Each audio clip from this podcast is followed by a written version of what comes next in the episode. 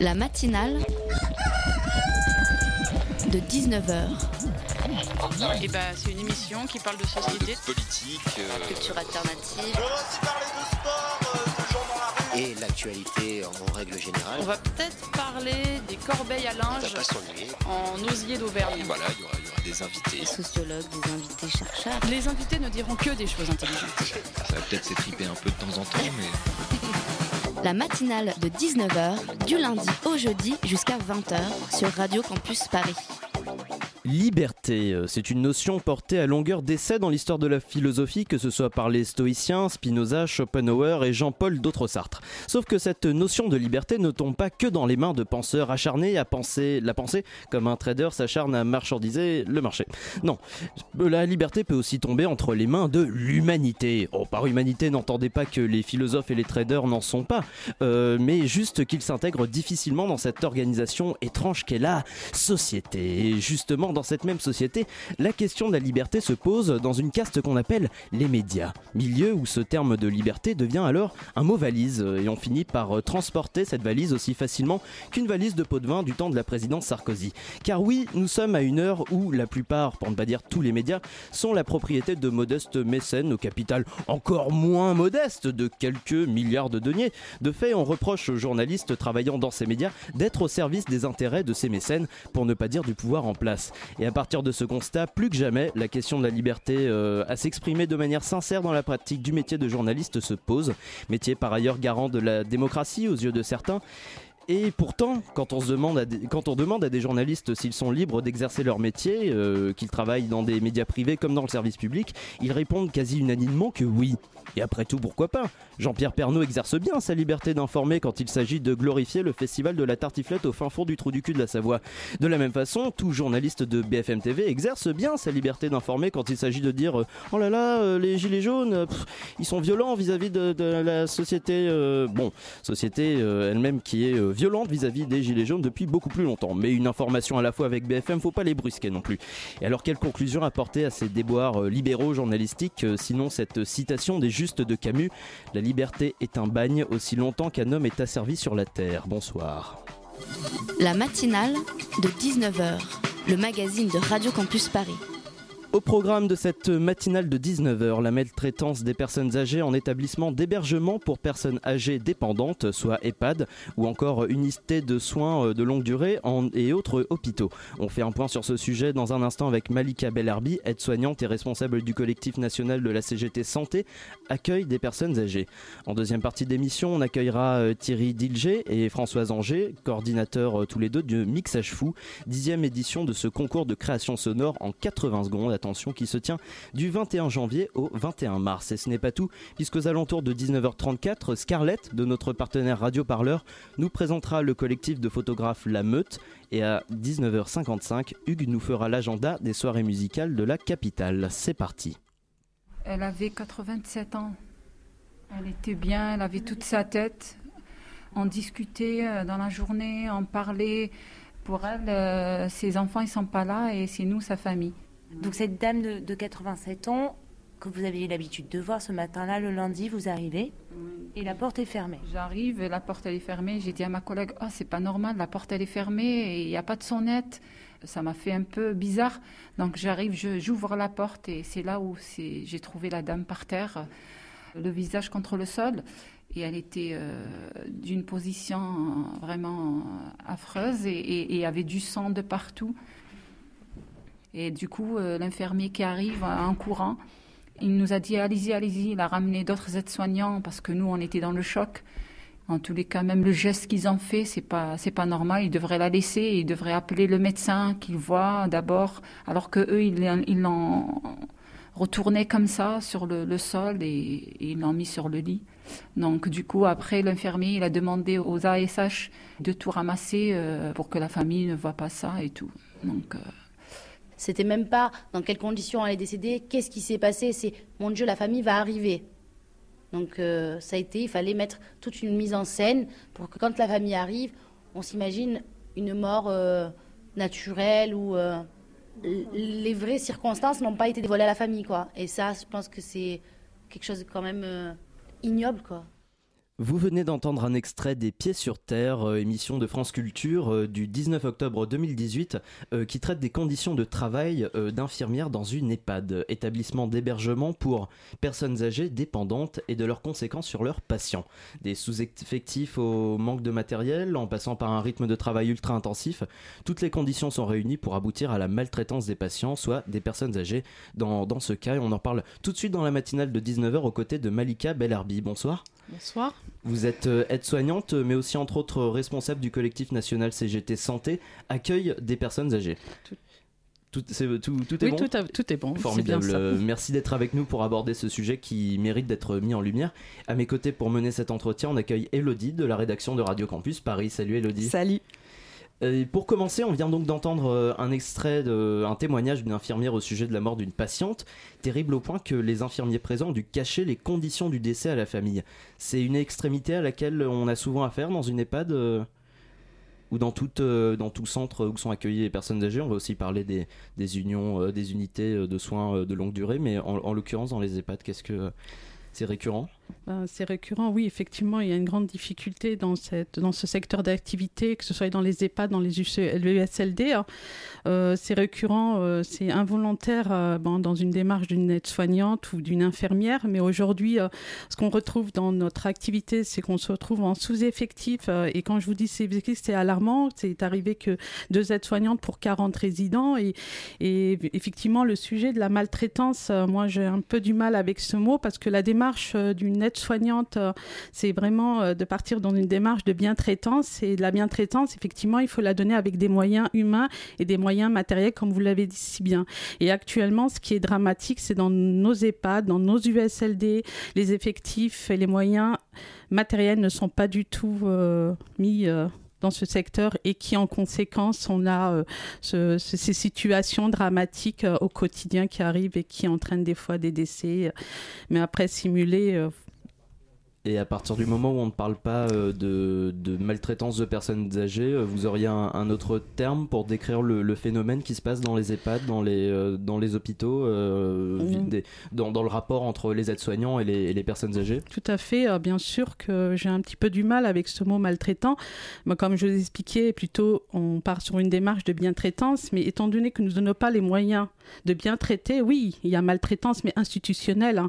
La responsabilité de pouvoir euh, public euh, qui donne aucun moyen, aucun financement sur euh, le secteur des EHPAD, des USLD, qui aujourd'hui est dramatique, qui a été d'ailleurs euh, reconnu par les institutions publiques, non, sénatoriales et de l'Assemblée nationale et aussi du CESE qui ont fait un constat sur les conditions de travail déplorables des soignants et aussi les conditions déplorables de vie des personnes âgées. Donc oui, maltraitance institutionnelle. Est-ce que ce sentiment de, de culpabilité et de honte du personnel, euh, d'être- du, du- de l'ensemble du personnel soignant euh, euh, face, à vos, face aux conditions de travail et à ce à quoi elles résultent dans la vie, dans le quotidien des personnes âgées, est-ce que ça vous pousse à rester silencieux plus longtemps à propos de, de ces conditions et avoir mis du temps à les dénoncer alors qu'elles, que c'était quelque chose qui préexistait avant, avant, avant de les dénoncer? Bien sûr, c'est une grande, grande hein, souffrance hein, pour les soignants.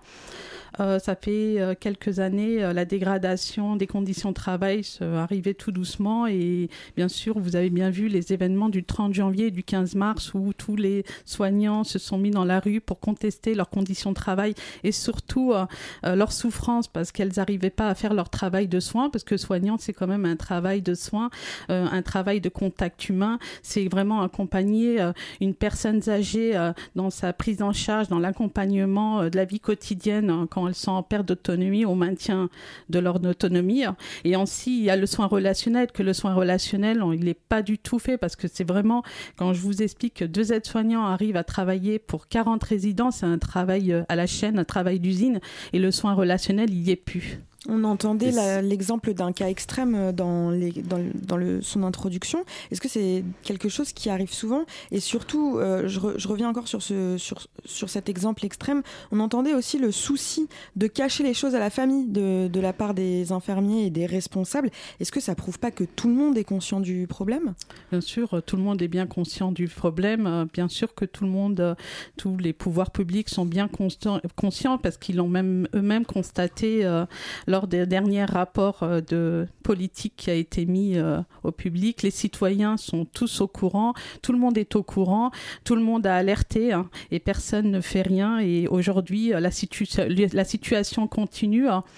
Euh, bien sûr que la ministre, Madame Buzyn, euh, nous a annoncé, euh, bien sûr, une dotation de 125 millions. effectivement, ça fait peut-être beaucoup, mais ça représente rien du tout. C'est une goutte d'eau. Ça représente même pas un soignant par EHPAD.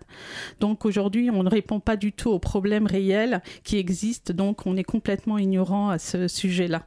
Et cette euh, tendance, cette dégradation euh, donc du, travail des aides-soignants et, euh, de fait du, rapport entre les aides-soignants et les personnes âgées, c'est une tendance que, que vous voyez depuis, depuis combien de temps? Ça fait quelques années que c'est déjà comme ça Comment vous avez vu évoluer, comment vous avez vu pardon, évoluer la situation en tant qu'aide-soignante justement, Malika Bellarbi?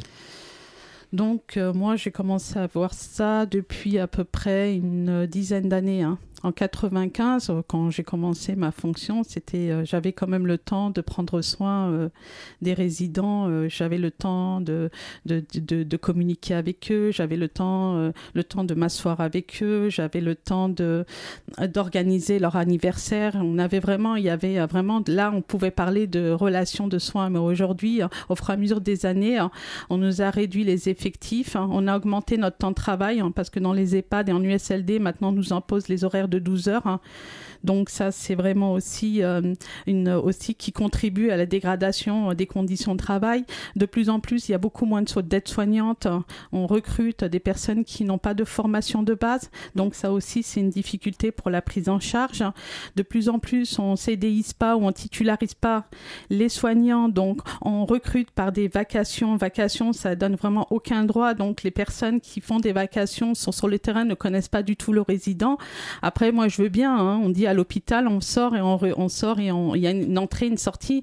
Mais euh, dans un EHPAD ou en USLD, on irait jusqu'à la fin de sa vie. Et je pense que euh, le soignant, si euh, il est, il connaît bien le résident, dans ses habitudes de vie, hein, dans son projet de vie, donc il y aura quand même une efficacité sur la prise en charge. Et aujourd'hui, malheureusement, de plus en plus, on a des vacataires. Hein. Je reproche pas le, le, métier de vacataire, mais le problème, c'est que il y a quand même ça contribue aussi à la dégradation euh, des conditions de travail et des conditions de vie de nos personnes âgées. Et quel est justement le ressenti des personnes âgées vis-à-vis de cette euh, dégradation de travail? Est-ce qu'ils s'en plaignent généralement? Est-ce qu'ils ont un, sorti particulier? Est-ce qu'ils vous en parlent?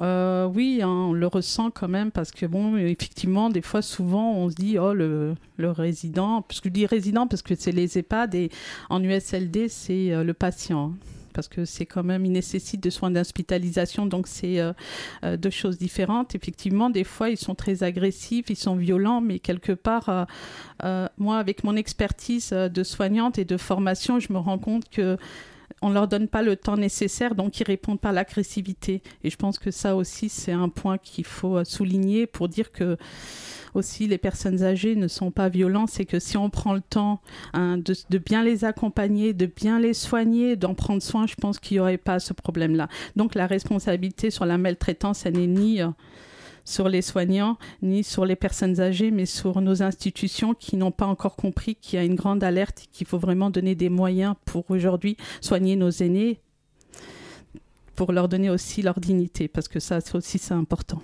Eh bien, on va continuer de, parler euh, de cette, euh, vous le disiez tout à l'heure, de cette maltraitance euh, institutionnelle envers les aides-soignants comme envers les, personnes âgées qui sont prises en charge. Après cette pause musicale, vous restez avec nous. Vous écoutez la matinale de 19h.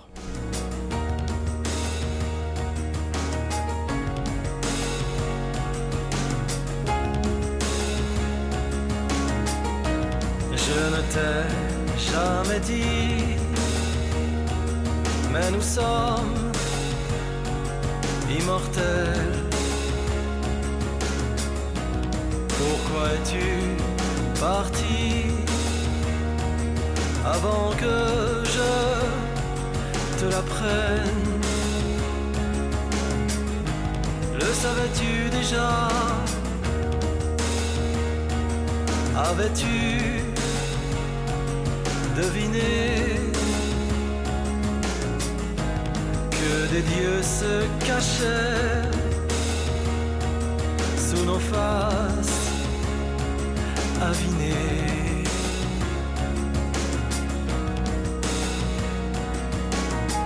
Tous les baisers reçus, savais-tu qu'ils duraient Qu'en se mordant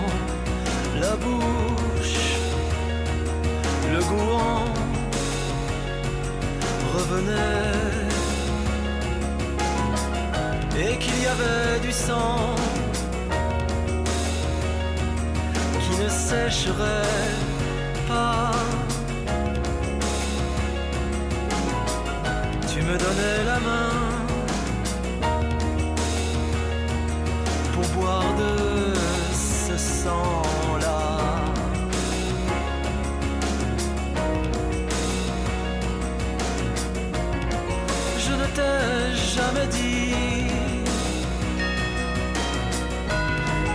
Sommes immortels, immortels.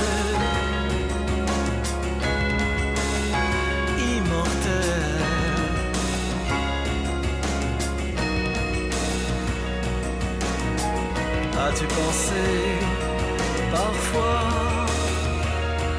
que rien ne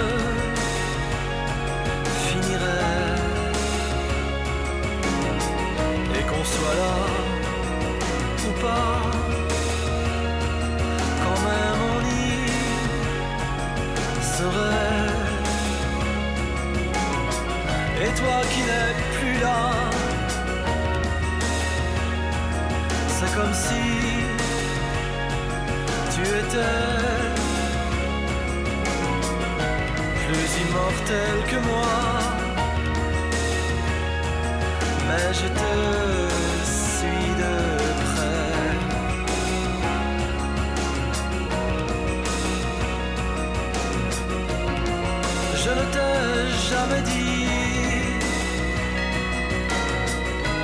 même sommes immortels,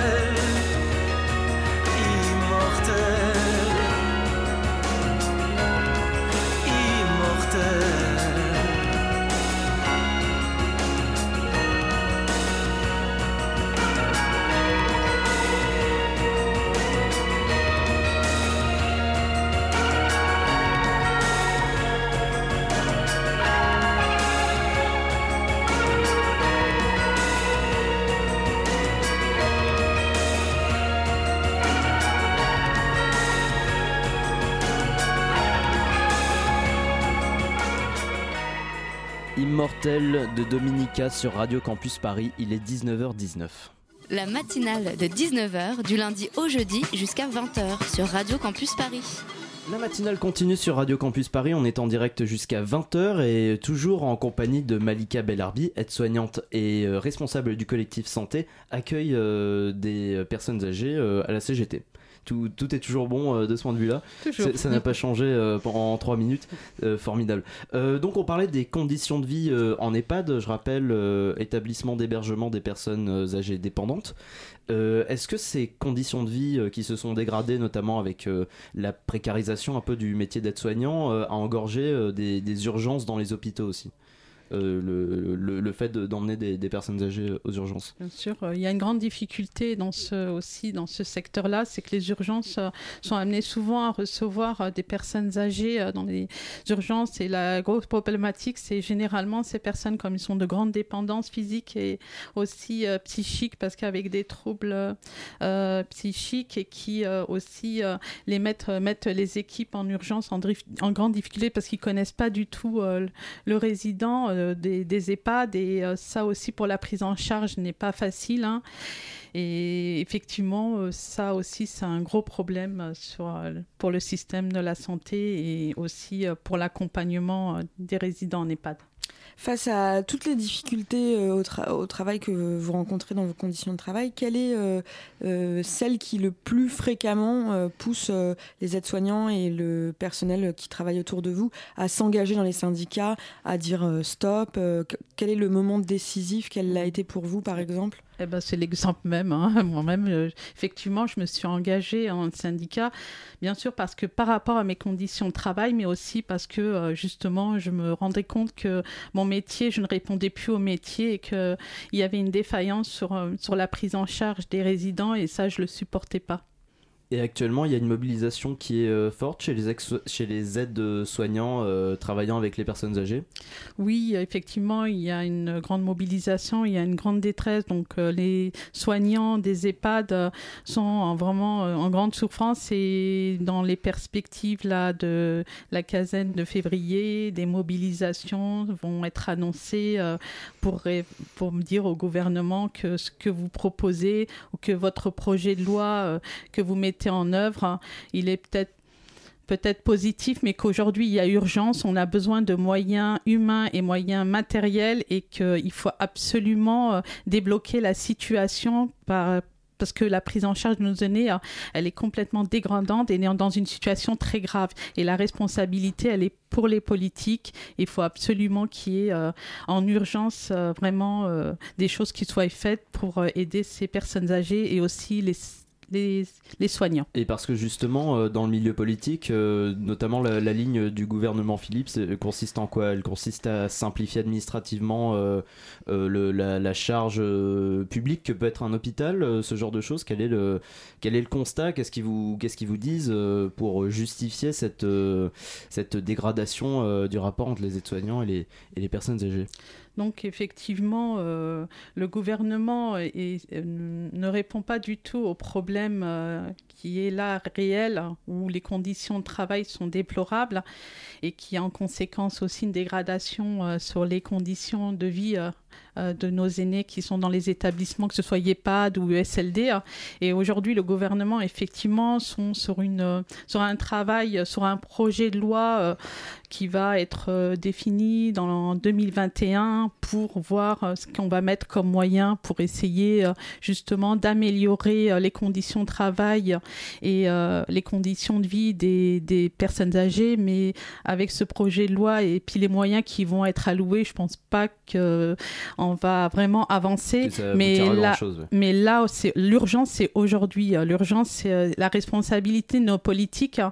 C'est vraiment euh, euh, d'accompagner ces personnes aînées, aînées et de leur donner vraiment, nous donner des moyens pour qu'on puisse bien les soigner. je pense qu'ils ont travaillé pour nous. Hein. Aujourd'hui, cette société, elle a été quand même construite grâce à ces personnes-là qui ont, se sont battues aujourd'hui, qui ont construit cette société. Et je pense qu'ils vraiment, ils méritent vraiment d'être euh, d'être bien soignés et puis euh, de garder leur dignité. On sent beaucoup d'émotions et de fatigue aussi dans votre voix, dans votre discours. Est-ce que euh, dans cette mobilisation, vous, vous avez le sentiment de témoigner pour dénoncer des conditions de vie inhumaines? Complètement. Moi, je suis triste hein, de cette situation. Hein, je vous le dis franchement. Hein. C'est euh, euh, c'est très triste parce que je me suis dit, euh, moi, c'est un métier que j'ai choisi. C'est pas un métier que j'ai pris par hasard. Ma mère était déjà dans l'accompagnement des personnes âgées, donc vraiment, je me suis complètement orientée. Donc vraiment, pour ce travail-là, j'ai voulu soigner et puis faire du bien. C'était très important parce que le métier d'aide-soignante, c'est vraiment un choix parce qu'on aime l'humain et quand on peut pas s'en occuper correctement effectivement, c'est, on, est, on est triste et je pense qu'il y a une grande souffrance euh, auprès des soignants. Quelles seraient les premières, vous parliez d'urgence euh, à, l'appel du gouvernement et quelles seraient les premières mesures qu'il faudrait absolument prendre euh, pour faciliter votre travail et surtout améliorer les conditions de vie de, vos patients, de vos, des, personnes soignées? Donc en priorité des effectifs.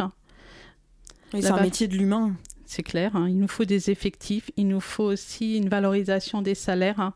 Hein, la formation pour les gens qui ne sont pas formés et aussi, euh, aussi ben, le bien-être au travail, de nous donner les bonnes conditions pour être bien et puis être euh, épanoui dans notre travail, pas comme aujourd'hui où euh, on est vraiment dans la souffrance. Et parmi les causes de vos difficultés, il y a eu l'arrêt des contrats aidés en quoi, euh, dans les EHPAD, l'arrêt des contrats aidés a agi sur votre travail? Bah écoutez, euh, c'est vrai que les contrats aidés, euh, c'était une aide parce que bon, il y avait à la clé une formation aussi derrière. Hein. C'était pas euh, voilà un contrat aidé, donc il y a déjà une démarche déjà de vouloir travailler en EHPAD. À la suite, il y avait des formations, donc c'est souvent les, jeunes parce que souvent les contrats aidés, souvent elles sont jeunes et elles venaient, elles faisaient des formations, elles revenaient aussi sur le site.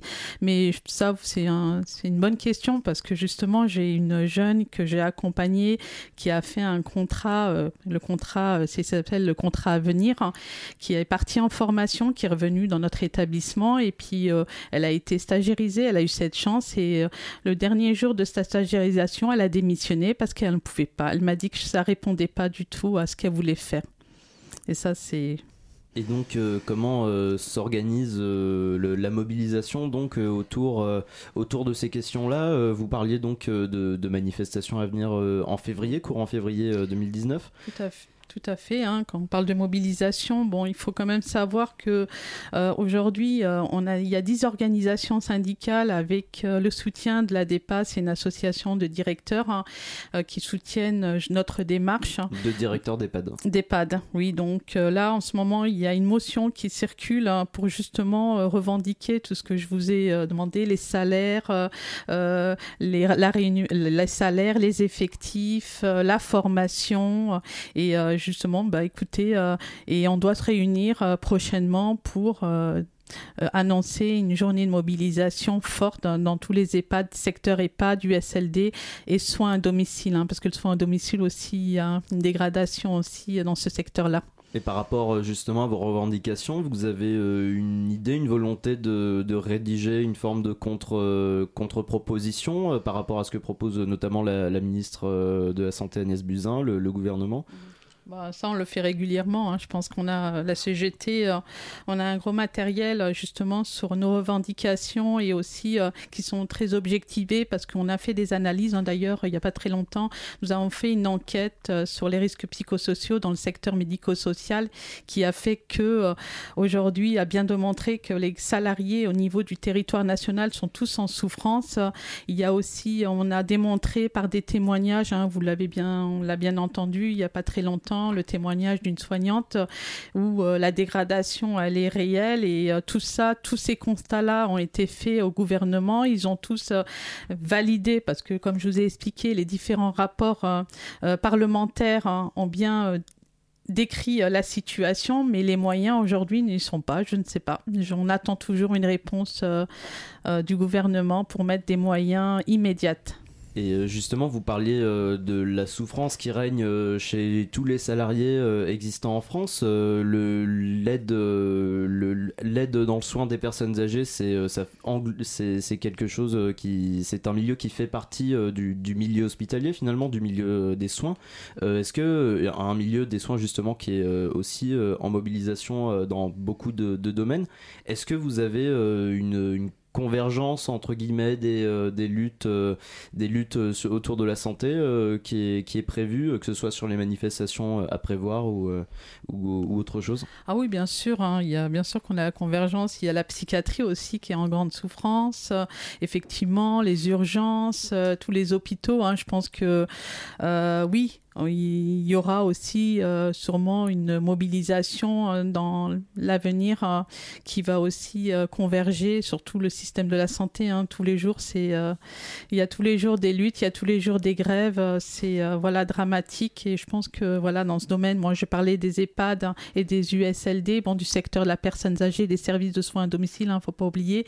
Mais effectivement, il y a une grande souffrance dans les autres secteurs du milieu hospitalier.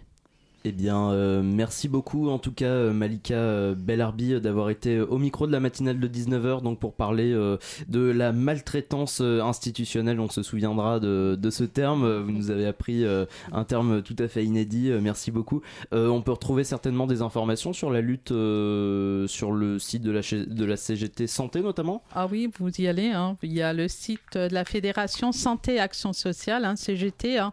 Oui, vous avez tout le matériel, tout ce a fait euh, concernant la prise en charge des personnes âgées, que ce soit l'enquête sur les risques psychosociaux, nos analyses sur les conditions de travail, les, le, vraiment là, oui, vraiment, vous avez un, beaucoup d'informations où je vous invite à y aller. Eh bien, on vous y invite aussi chaudement, chères auditrices, auditeurs. Merci beaucoup.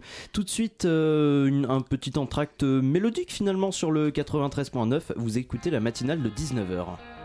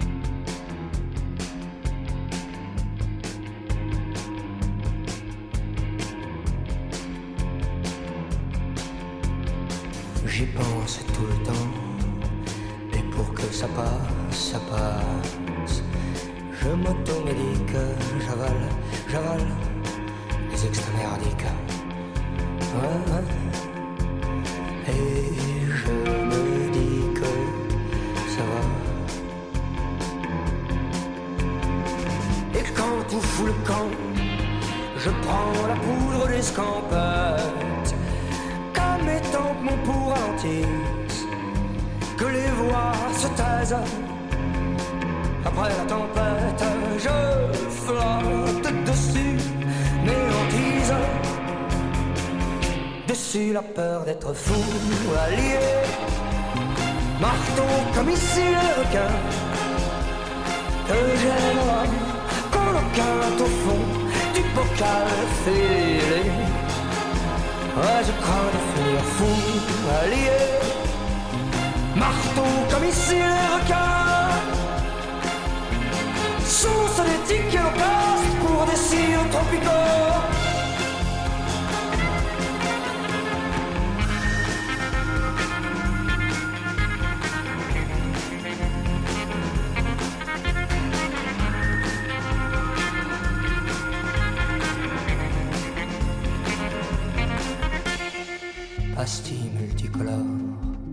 Pour que les dieux des colères dans la discothèque poussent des palmiers colère, crocodile Lacoste. Descendons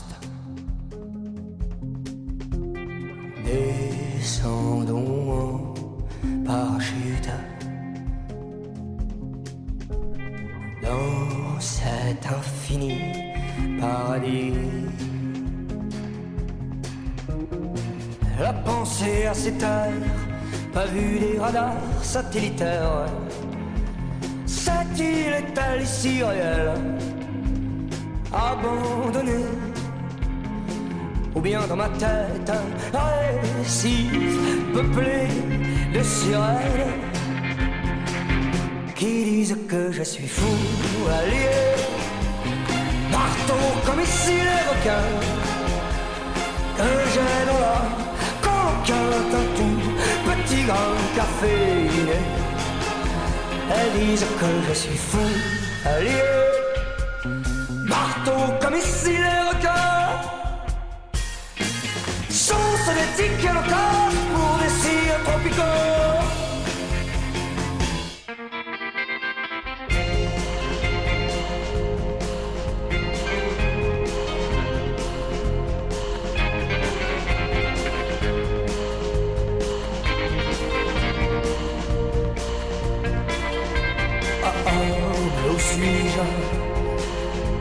qui sont ces gens qui enfilent des d'autres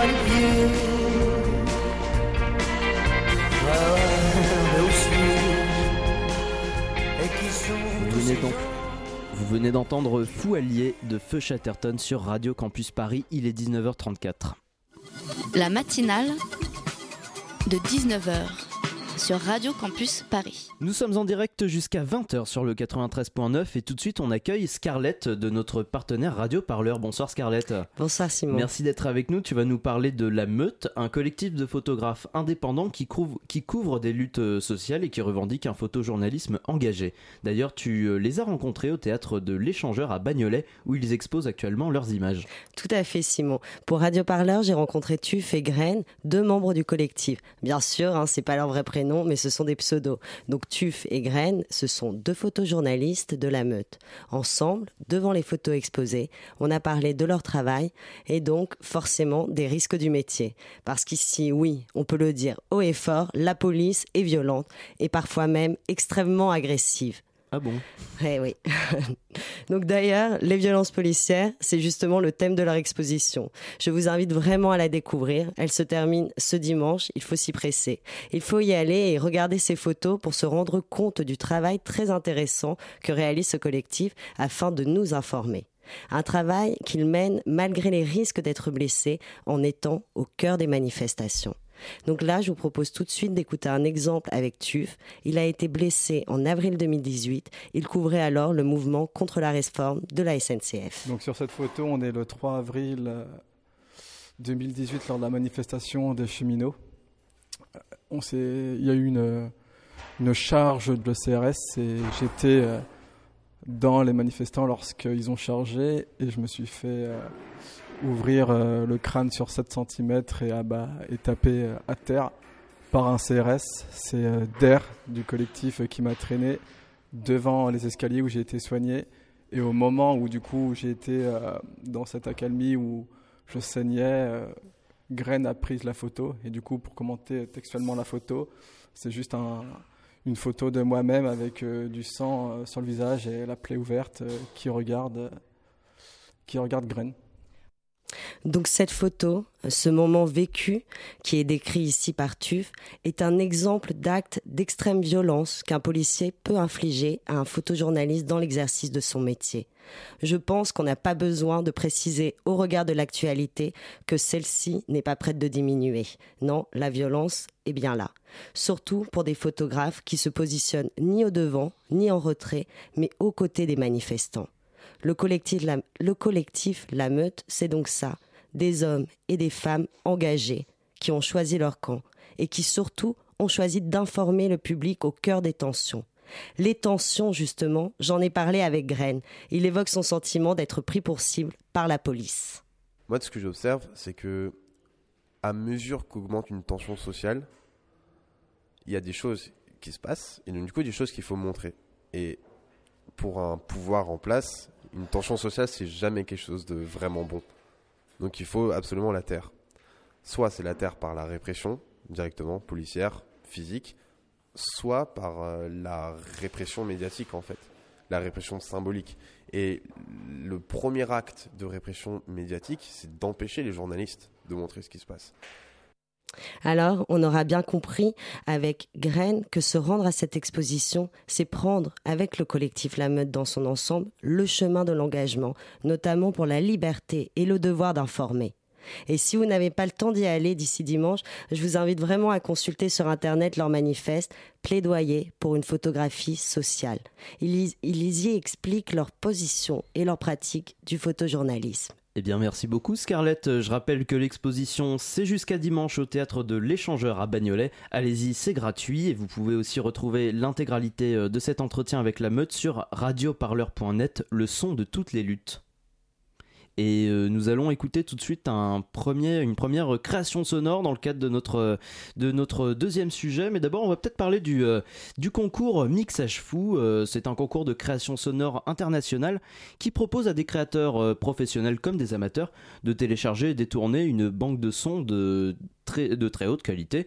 Et cette année 2019 marque sa dixième édition française qui se tient du 21 janvier au 21 mars. Et pour en en parler, on accueille euh, tout de suite euh, Thierry Dilger. Euh, bonsoir. Bonsoir. Merci d'être avec nous dans la matinale pour parler du concours Mixage Fou. vous êtes vous-même designer sonore et d'interactivité, c'est bien ça? Je suis créateur et amoureux du son. Et amoureux du son, et c'est pour ça que vous coordonnez finalement la version française de ce concours bah, J'aime faire plaisir aux autres aussi. Et bah, c'est formidable pour, euh, pour vous donner une idée aux auditeurs euh, de à quoi ressemble euh, l'univers de ce concours de création sonore. Je vous écoute d'en écouter un premier extrait. Ok, everybody's listening.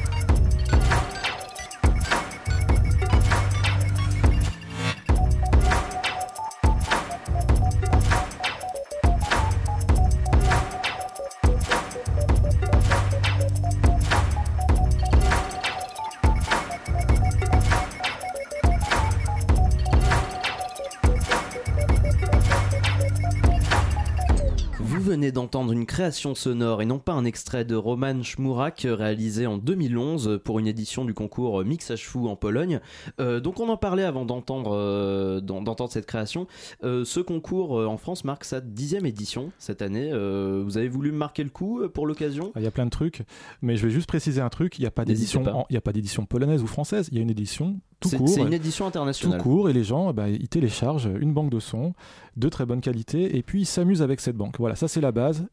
et ils font une création 80 secondes. Ce qu'on vient d'entendre, là, c'est, bah, il y avait notamment la mélodie, ça me rappelle un truc 2011. Il avait utilisé dans la banque euh, des sons d'un téléphone qui était donné dans la banque, et c'était la numérotation du téléphone. Et on entend la mélodie qui est faite avec cette numérotation. Donc c'est un gros délire. Il a trouvé euh, il a beat- samplé finalement le, le, le- bit le- de batterie. beat, enfin, ouais. le ba- il n'y avait pas de batterie dans la banque. Donc c'est euh, c'est de la recherche, c'est de l'innovation. On s'amuse, on joue et puis, euh, puis on peut gagner des prix aussi. Donc euh, 10 ans, ouais, on va fêter ça, je vais vous dire, il y a plein de trucs. Eh bien, euh, effectivement, qu'est-ce que, qu'est-ce que vous proposez justement? Déjà une nouvelle banque, ça c'est sûr. La banque, Vous eh la renouvelez tous les ans, Ouais, euh, c'est ça. Ouais. On essaie de faire des de, de, de s'amuser puis de toujours essayer de surprendre un peu. Alors cette année, on a on n'a pas cherché très loin parce qu'on a fait neuf très belles banques. On s'est dit pour les 10 ans, on va faire hommage à ces, à ces neuf banques et puis on va redonner des extraits de ces de ces banques. Donc C'est une euh, compilation, C'est une compile, ouais. C'est pour passer à la, prochaine dizaine, on va dire, à la, à une prochaine décennie de, de mixage fou. Alors faisons, euh, tournons la page et puis. euh, donc cette banque c'est déjà ça. Des, des- on a vous une avez ex- une exposition aussi, exactement euh, une expo sur ouais. les 10 ans de Mixage Fou qui s'appelle Le Tour du Son en 80 secondes. Ouais, un petit jeu de mots. Ça se passe, en, bah, ça va commencer. euh, ouais, merci. Ça commence lundi et puis euh, bah, c'est c'est gratuit, c'est sympa. C'est sur le campus de l'université Paris 13 à Villetaneuse. Et puis on va pouvoir écouter toutes les créations de ces dernières années qui ont été déposées pour ce, projet. Donc ça fait plus de 700 créations, des pays euh, un peu partout aussi, des jeunes, des vieux. Et puis, euh, et puis on va pouvoir créer aussi là-bas. hein. C'est-à-dire qu'il y a des postes avec la nouvelle banque et puis on va s'essayer, on va commencer à, à jouer.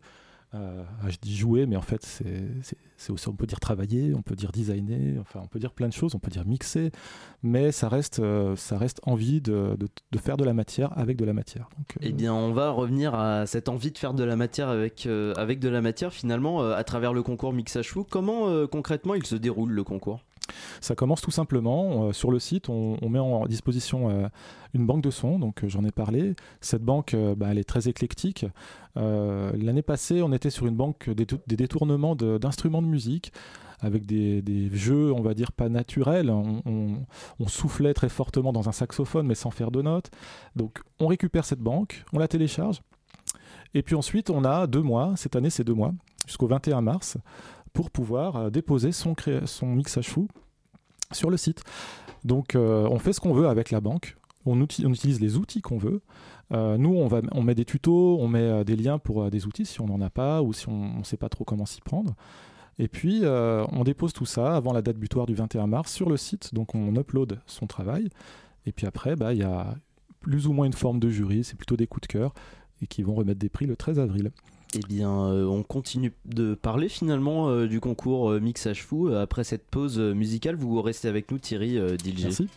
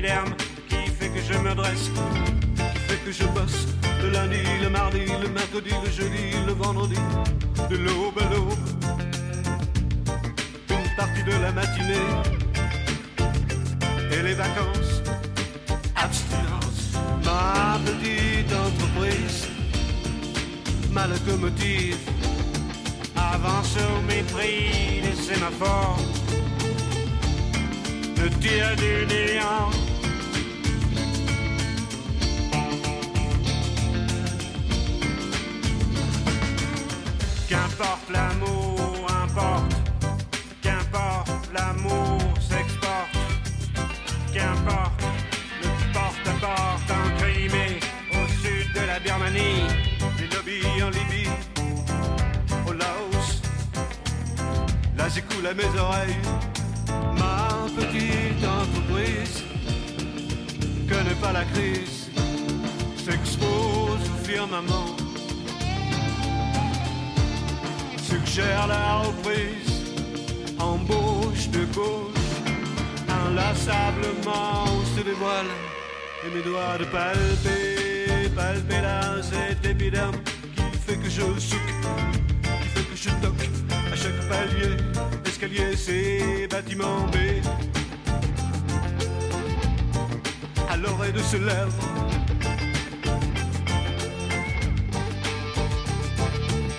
Qu'importe l'amour, importe. Qu'importe l'amour s'exporte.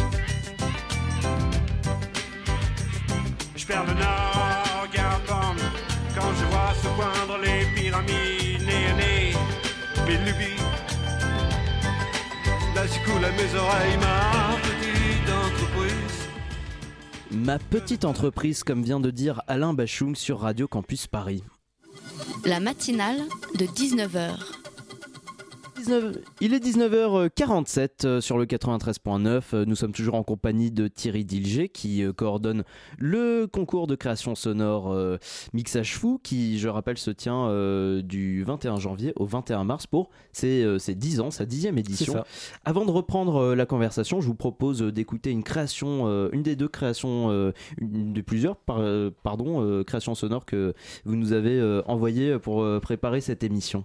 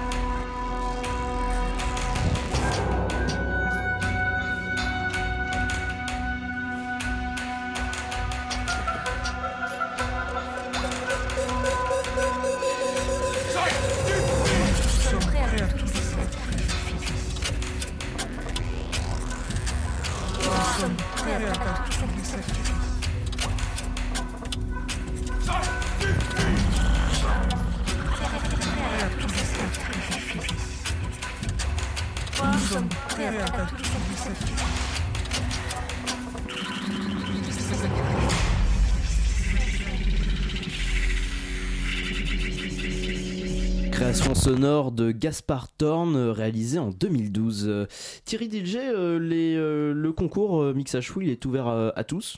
À tous, du moment qu'on a Internet, un ordinateur, l'envie de faire du son. Voilà. Du, du moment qu'il y a une curiosité finalement pour, euh, pour, euh, pour le son. Euh, quels sont les profils qui viennent participer au, au concours euh, Donc encore en dehors du fait que tout, tout le monde est le bienvenu, parmi le tous ces écart. gens qui sont le bienvenu, qui, qui arrivent finalement C'est le grand écart, en fait. on s'amuse.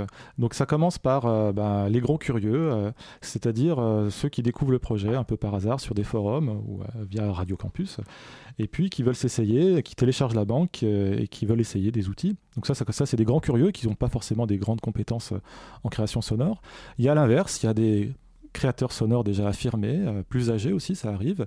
Euh, par exemple, là, les âges, ça va jusqu'à 78 ans l'année dernière, et ça a commencé à 14 ans. Donc, euh, grosse pyramide des âges. Et puis, on a aussi bah, des gens qui font du son, mais c'est pas leur métier.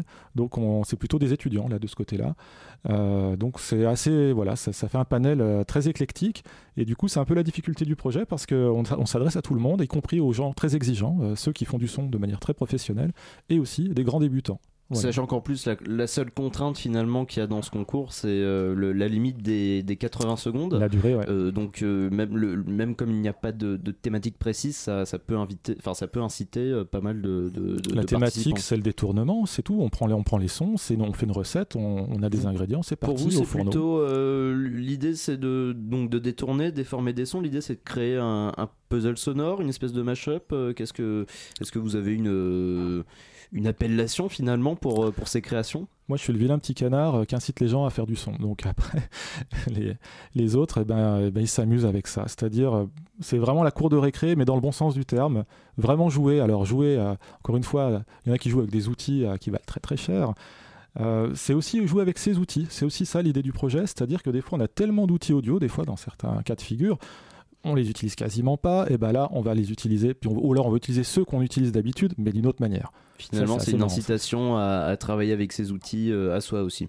Clairement, bah, on n'utilise pas tout le potentiel. Encore une fois, un ordi avec, je pense à Reaper par exemple, c'est un logiciel qui aujourd'hui qui est très accessible, qui est gratuit dans sa version d'essai, et même au-delà, qui reste quasiment gratuit. On peut continuer à travailler avec et enregistrer. Il y a tellement de choses qu'on peut faire avec un Reaper.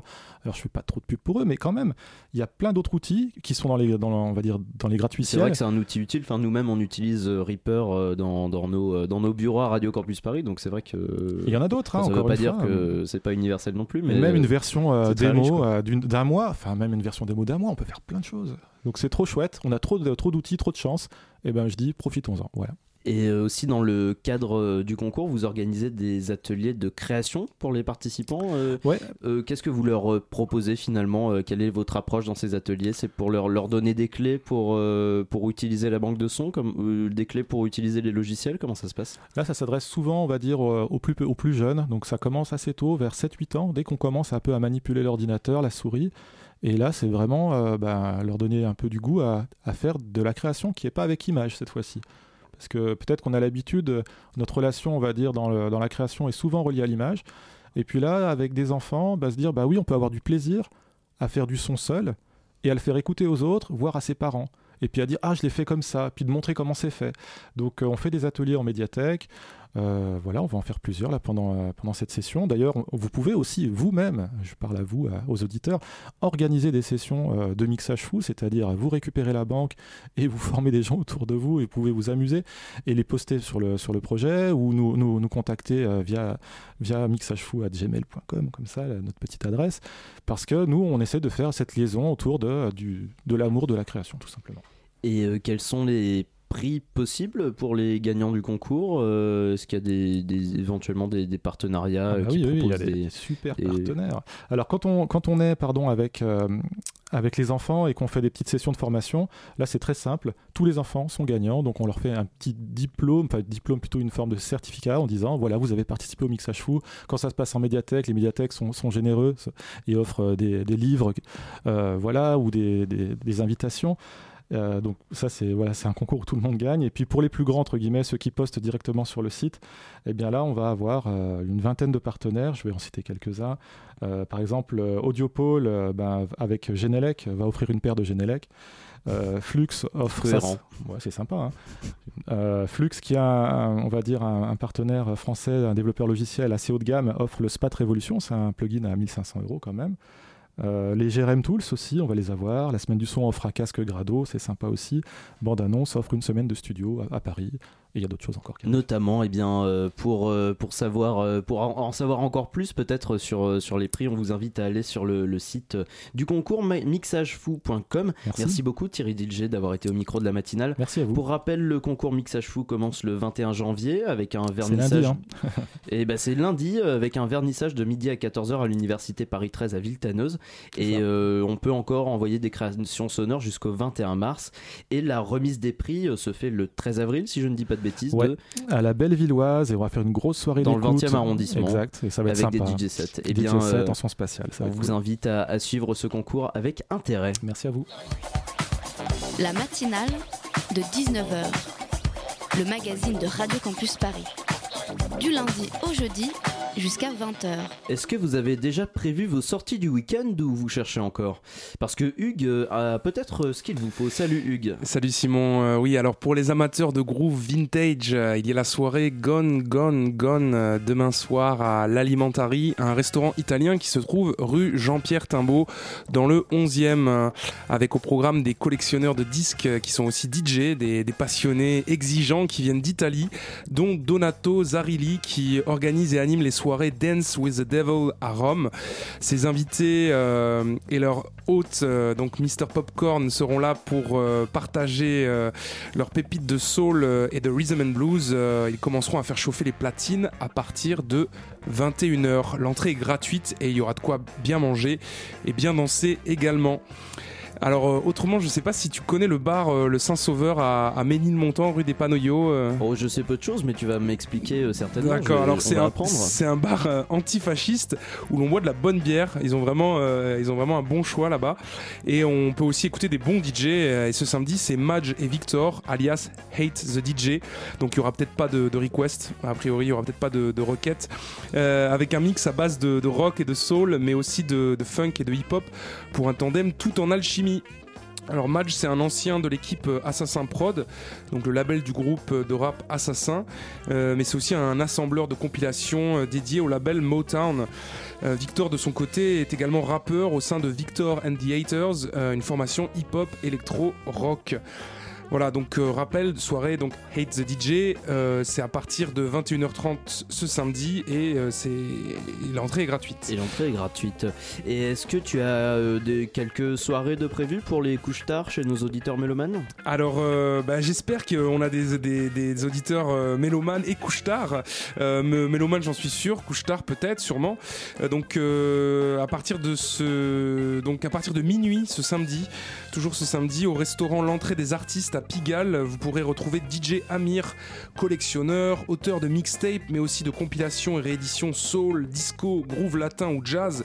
Ce New-Yorkais installé à Berlin a souvent travaillé avec le label anglais BBE et ça fait plus de 15 ans qu'il fait vibrer les dance floors et les tourne-disques avec ses trouvailles du meilleur cru.